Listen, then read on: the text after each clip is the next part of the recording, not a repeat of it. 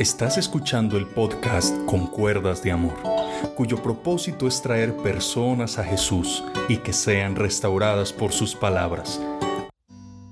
Bendiciones a todos ustedes.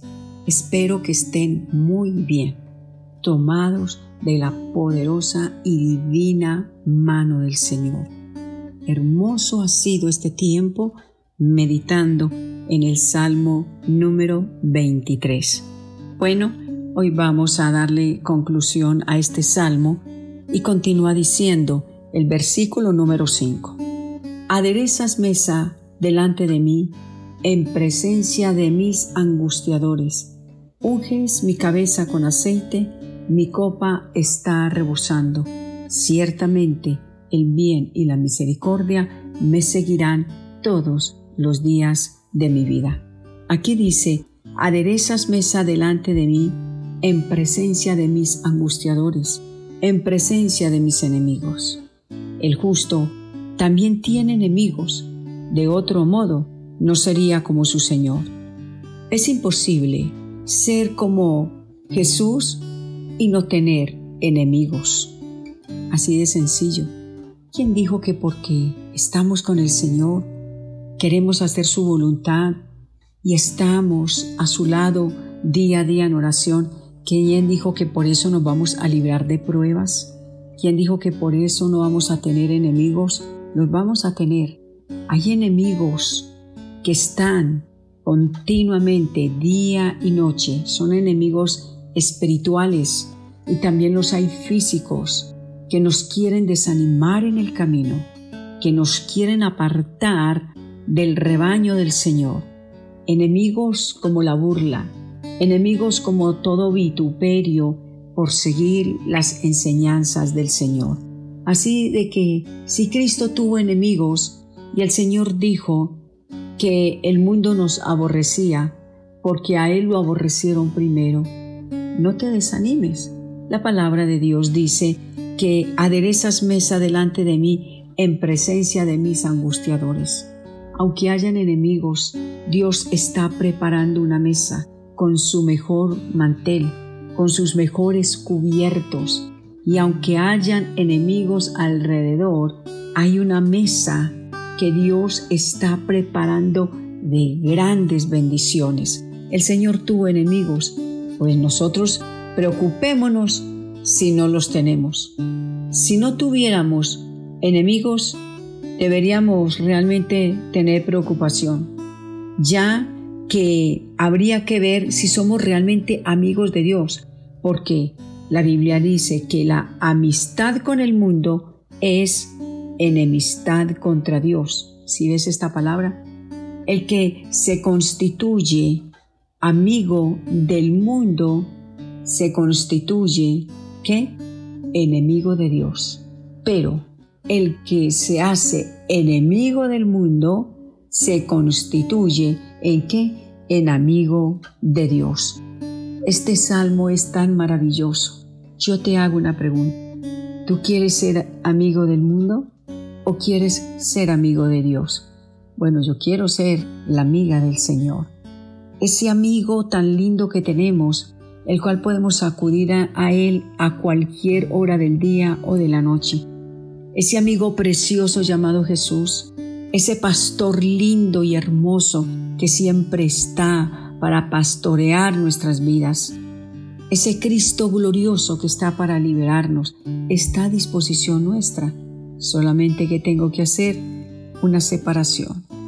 Separarme de todo lo que a Dios no le agrada y pasar a la otra línea y darle la espalda al mundo y venir ante el Señor levantar la cabeza y decir quiero estar frente a ti, enséñame y guíame, porque no quiero ser ya más una cabrita, quiero ser una oveja con pastor. Qué hermosa palabra del Señor. Usted no se preocupe, si hay enemigos, tranquilo. El Señor es el que nos defiende, el Señor es el que pelea las batallas. Ahora hay algo muy hermoso y dice, unges mi cabeza con aceite. ¿Qué podemos decir a esto? Que nosotros necesitamos una unción fresca.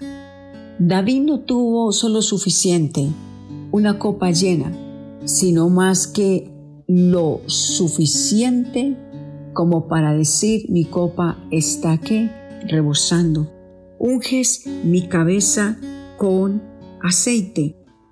Mi copa está rebosando. Es muy necesario en usted y en mí ese ungüento, esa unción, ese óleo de alegría en un cristiano que depende totalmente del Espíritu Santo. La Biblia dice que la unción pudre el yugo. Sabemos que el aceite da brillo. Sabemos que el aceite da suavidad. Sabemos que el aceite tiene un aroma espectacular. A esto es lo que se refiere la palabra cuando dice unges mi cabeza con aceite. Somos personas que brillamos, somos personas con un suave carácter y somos personas que respiramos el perfume y la fragancia de Dios. Qué hermoso, ¿no es cierto que sí? ¿Es necesaria la unción? Claro que sí. ¿Tenemos un carácter fuerte? Hay que suavizarlo. ¿Tenemos realmente brillo? Si estamos opacos, vamos en oración y en ruego que el Señor unja nuestra cabeza con aceite, que podamos dar brillo, que podamos tener suavidad y que podamos respirar la presencia de Dios. Mi copa está rebosando. No solamente está llena, rebosa.